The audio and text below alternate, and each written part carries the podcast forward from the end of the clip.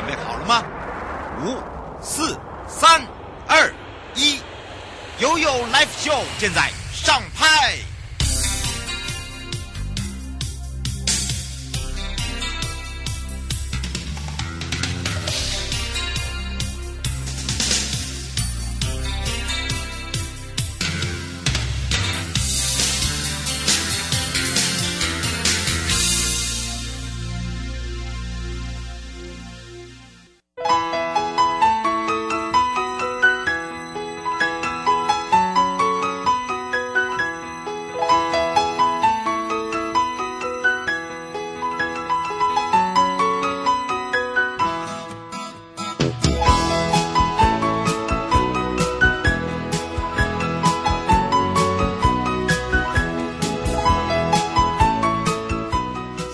一点零三分。了，再度回到了 ufo FM 零四点一正声广播电台，陪同大家，我是你的好朋友瑶瑶。好的，但这时间跟我们的生活法律、生活法庭是有相关。在上半段呢，陪伴大家是台北地检萧奕弘检察官了。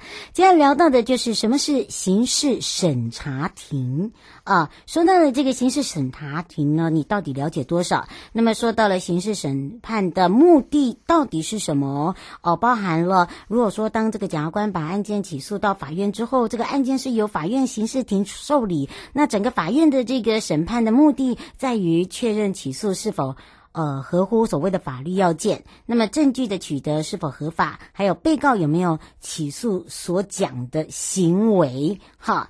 那当然呢，呃，包含了这个被告的行为有没有成立犯罪啊？如果成立犯罪，最后构成什么罪名啊？包含了这个刑度应该要判多久啦？呃，要不要这个没收？没收多少啦？有没有被告这个保安处分的需要等等？哦，真的很多诶哈！你有没有发现？好，那当然除了这个以外，我们会跟大家聊到。另外呢，我们就要带大家在下半段哦，是台北地检王明玉主任检察官了。那么最近呢？嗯，其实主要就是最近的地检署呢推行了立案审查中心。啊，我们要让大家更加强了解跟印象加深，那让简单的案件能够协调的案件可以尽速的侦查终结哈，就不用一直在呃这个周旋呐，就是来回来来回回，这个时间是落了，这这这很多的这个。呃，问题。那当然，这个议题发展是落实整个司改决议，包含了推动立案审查中心明案速办。好，当然明案速办，速办些什么？所以今天会来聊到，让大家可以知道说，哦，什么样的是属于简单的案件啊？如何去协调这些案件？怎么样能够比较速度快的？把这个呃案件来做侦查终结，好，也让大家可以明白，让民众也可以清楚，不懂不清楚的地方，我们也让主任检察官来为您解决了。好，我先回到了台北地检肖玉红检察官时间了。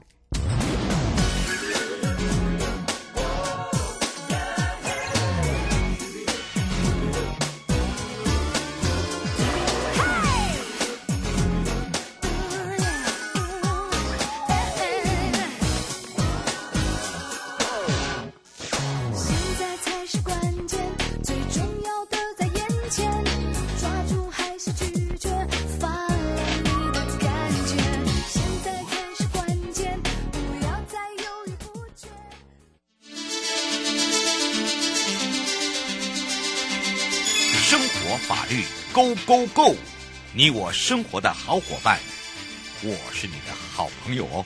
我是你的好朋友瑶瑶，再度回到了 ufo FM 零四点一正声广播电台，陪同大家同步开放全省各地好朋友的时间零二二三七二九二零。什么是刑事审查庭啊？这个刑事审判的目的是什么？包含了案件的流程，它的整个管理的概念，包含了这个是怎么做的，哪些案件是不会进到我们的审查庭等等。那当然进入了审查庭就会有法官喽。那么当这担任这个审查庭的法官到底要做些什么？赶快来让。那也是一红检察官呢，跟大家打个招呼，哈喽，哈喽，大家好，我是台北地检署萧奕弘，很高兴在空中跟大家相会。哇，说到了刑事审查庭，有点严肃哦，对不对？嗯，呃，对，就是呃，就是当我们案件哦，其实，在我们地检署检察官，如果我们起诉到法院去的话，我们起诉方式到法院去的话，嗯、那其实，在某些一些法院里面，它会有所谓这个审查庭的设计，所以有些情况之下哈。当然就是遇到，就是诶，怎么会一开始是审查庭的法官审理，然后后来又把又改了，对不对？审理庭对，或者大家也许有些民众也许去看开庭的时候会有这样疑惑了哈，所以今天的节目是希望跟各位听众朋友分享一下，就是说，哎，当你看到这种叫审查庭，它代表什么意思？那跟审理庭有什么差别？哦，当然为什为什么会有这样子的区分？这是什么样的一个情形？那其实哈，就是说这个刑事审判的目的哦，大概是说哈，这个检察官我们是负责起诉的哦，这个举证这个被告人有罪这样的情形。当我们把案件起诉到法院去的时候，那就会有法院的刑事庭来受理。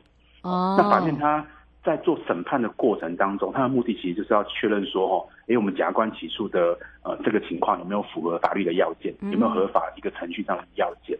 那我们证据的取得哈，还有包括我们这个检警哈、警察跟调查官。他们证据的取得是不是合法？那被告有没有我们所起诉所讲的那个行为？好，那这样行为有没有构成犯罪？啊，如果构成犯罪的话，那最后应该要判他什么罪名？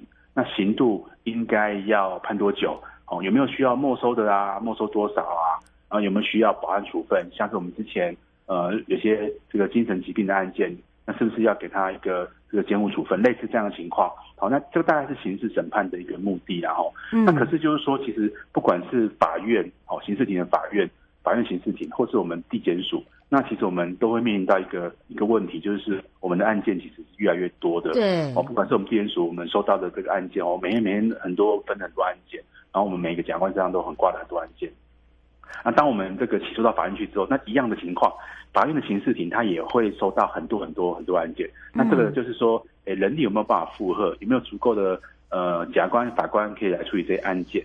哦，怎么样让这个司法资源比较有效的分配？就是说，可以让这个比较呃重要的，就是说，诶，疑疑虑比较高的哈、哦，那比较疑虑的案件，可以得到比较多的司法资源。那这个司法资源大概就是说，它可以得到更多法官的精神关注，那可以在这个案件里面好好的去处理它。好、哦，所以会有很多的想法，就是说，可不可以用一些案件流程的方式，把案件分流？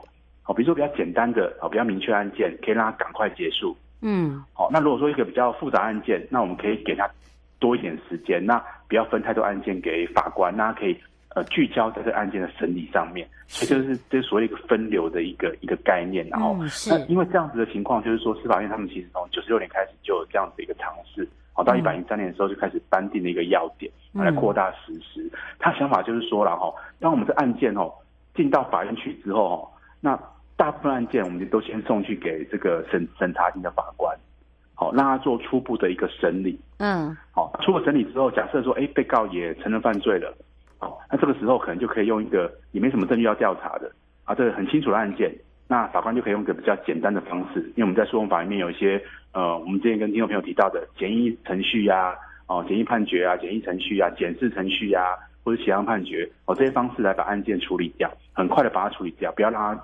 就是因为很多案件，所以让他排队排太久，哦，赶快把它处理掉。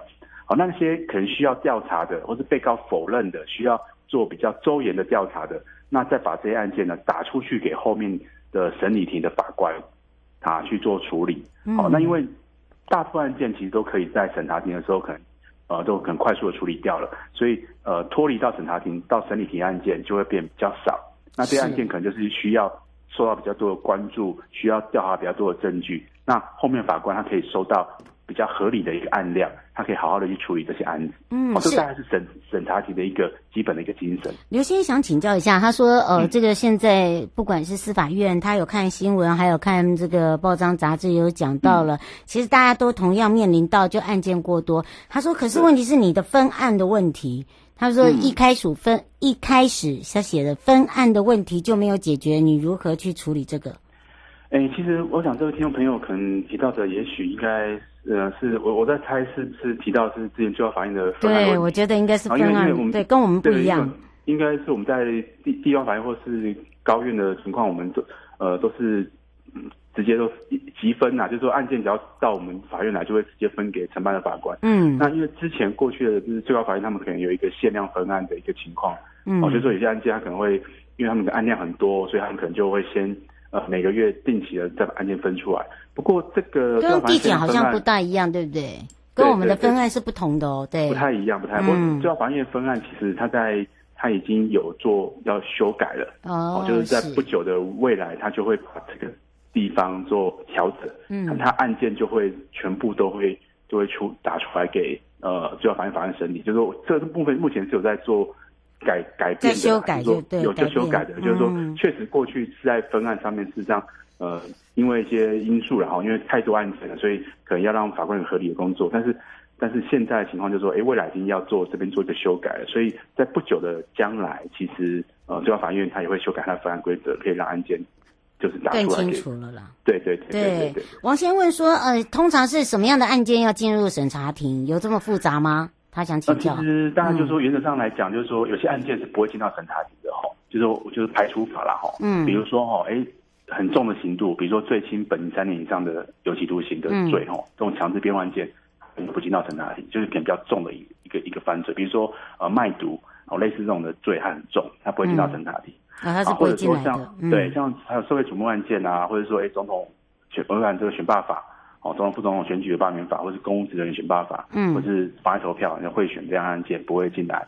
然后人犯疑审也不会进来，就是说哎人犯是本来在监的，呃，就是被羁押起来的，那这时候移的起诉到法院去之后，这个人犯会同时移到法院去。好像这种要马上处理的案件就不会到审查庭来来处理，嗯、还有就像医疗、哦性侵哦这种比较特殊的需要专股的法官处理的，也不会进到审查庭。还有像这个经国家经济保护法的案件，可能需要特别的方式来处理，哦就是说要保护卷里面的一些相关的国家机密。哦，还有检疫案件或者说自诉案件，哦那这种情况其实是不会送给审审查庭来处理，就是说一开始就会打给了哦这个承办的和这个审理庭来处理，就是不会。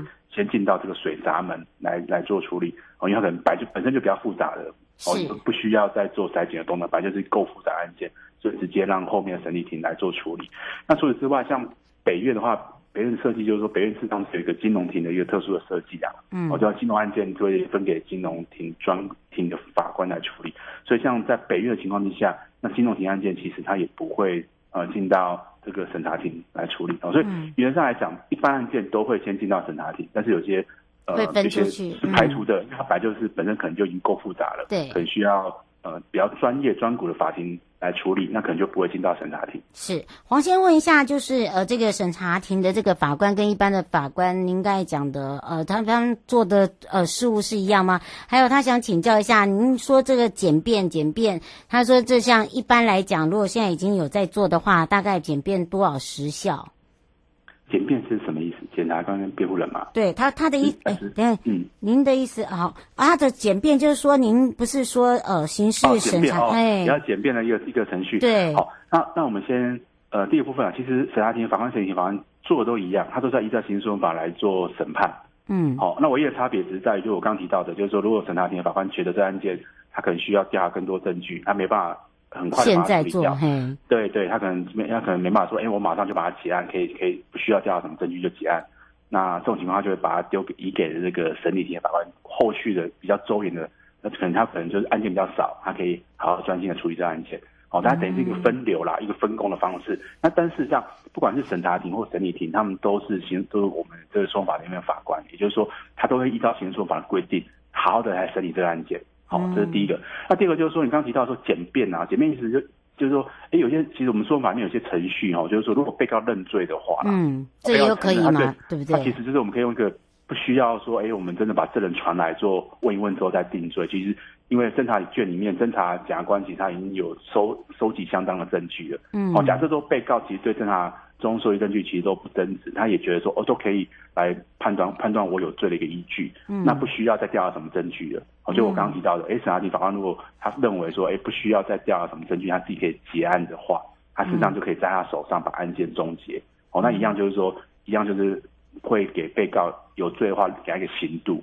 哦，那无罪的话，他就判决无罪。哦，当然都可以都可以处理。是，所以所以大概是这样的情况中，那前面程序有哪些？哦，大概有主要有三种啊，在我们诉讼法规有三种，一种叫简易程序，嗯，一种叫简式审判程序，嗯，另外一个叫协商程序。哦，就像是我们认罪协商这种的一个情况，嗯，好像这三种其实它的一个规范不太一样，要件不太一样，嗯，但是他们都是以这个被告哈认罪的前提啊，嗯，可以让这个法官可以用比较简便的方式哦，不用再呃在做这个有传唤证人啊，不是都就是卷里面证据其实都可以作为佐证之用，哦，检察官的证据其实都可以用，哦，这样的情况可以让案件哦呃比较快速的哦就是到结束这样子，那法院就可以。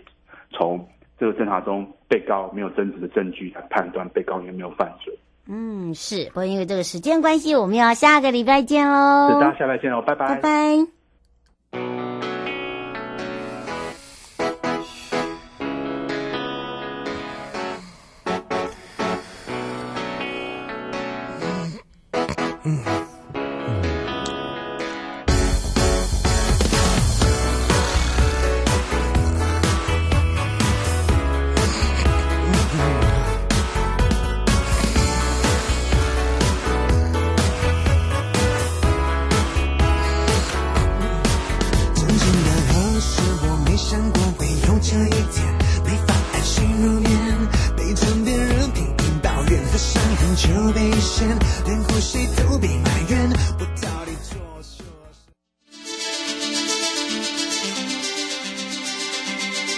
生活法律 Go Go Go，你我生活的好伙伴，我是你的好朋友哦。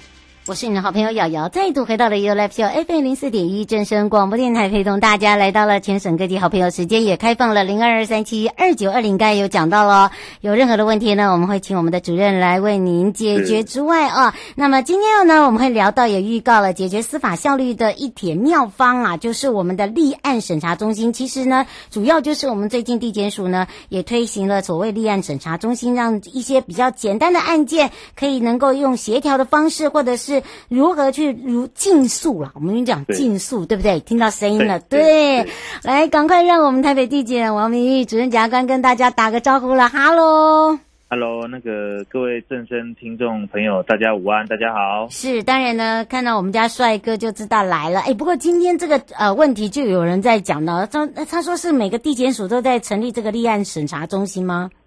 哎，对，现在目前上大概每个地检署的都会成立一个这个中心，只是说规模有大有小。哦，难怪，你这马上丁先生就说，哎，可不可以待会一开头就问一下？我说，哦，好。哦，不过今天为什么想要聊到这个？其实我们想要落实，也让这些民众可以比较清楚的概念啦，应该这样讲，对吧？对对对，嗯，因为其实我们呃，大家也知道说，那个当时那个蔡英文一上，蔡英文总统一上来的时候，其实有在。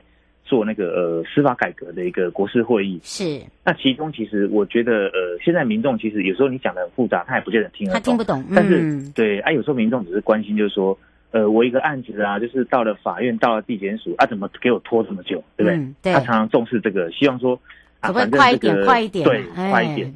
哎，所以我常常听到民众就是在反映说，哎，我的案件可不可以快一点？嗯、或者是说啊，这个。哎，该判刑就去判刑啊，该重判就重判啊，嗯、该多去斩的就赶快去斩啊。对，这，这是最常听到的。对，好，难怪难怪我们这个我们家主任贴近民意，这可是真的是这样哎。很多人就说有那么复杂吗？一定要搞到那么复杂？就是一个司法两个字，然后呢？判不判，死不死，就这样。哦，可是问题是很多事情也不是不能说我们我们的一般的想法，他还是要照程序来啦，应该这样讲，对不对？对，其其实其实如果呃各各位各位听众或各位民众如果有到法院来哈，嗯，其实他这个法院或地检署，它其实就是讲究的一个就所谓的这个程序正义。嗯，那有些你会觉得说啊，他就不需要这样子，但是呃，他就没有办法，他就法律规定就是一定要践行。嗯，其实很多民众常跟我讲说啊，我住那么远。啊，我可不可以电话让你让你询问一下就好？啊，对对对对对，我们就说啊，真的不行啊，拜托了，不好意思的，就真的不行。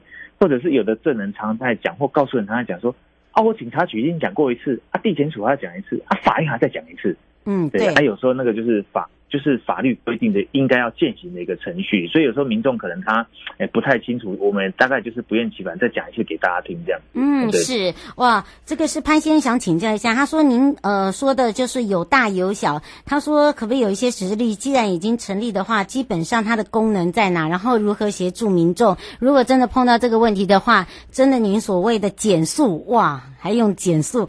你的这个减免这些速度上速度的分流到底有多快？哦，对，其实我们大概就是说，呃呃，因为司改国事会的关系，后来其实我们呃地检署其实也有去思考啦，就是说我们要怎么样帮现有的人力做一个重新的一个配置，嗯，也就是说，呃，现在大家也知道哦，就公务机关你要加人加钱，其实那个是一个很困难的事情，嗯，所以我们只能把现有的人力再做一个重新配置。那这个重新配置的一个概念就是说，呃，就是可能我们会找一批人哈，就是说可能也不是一个很多人，就是找一批人。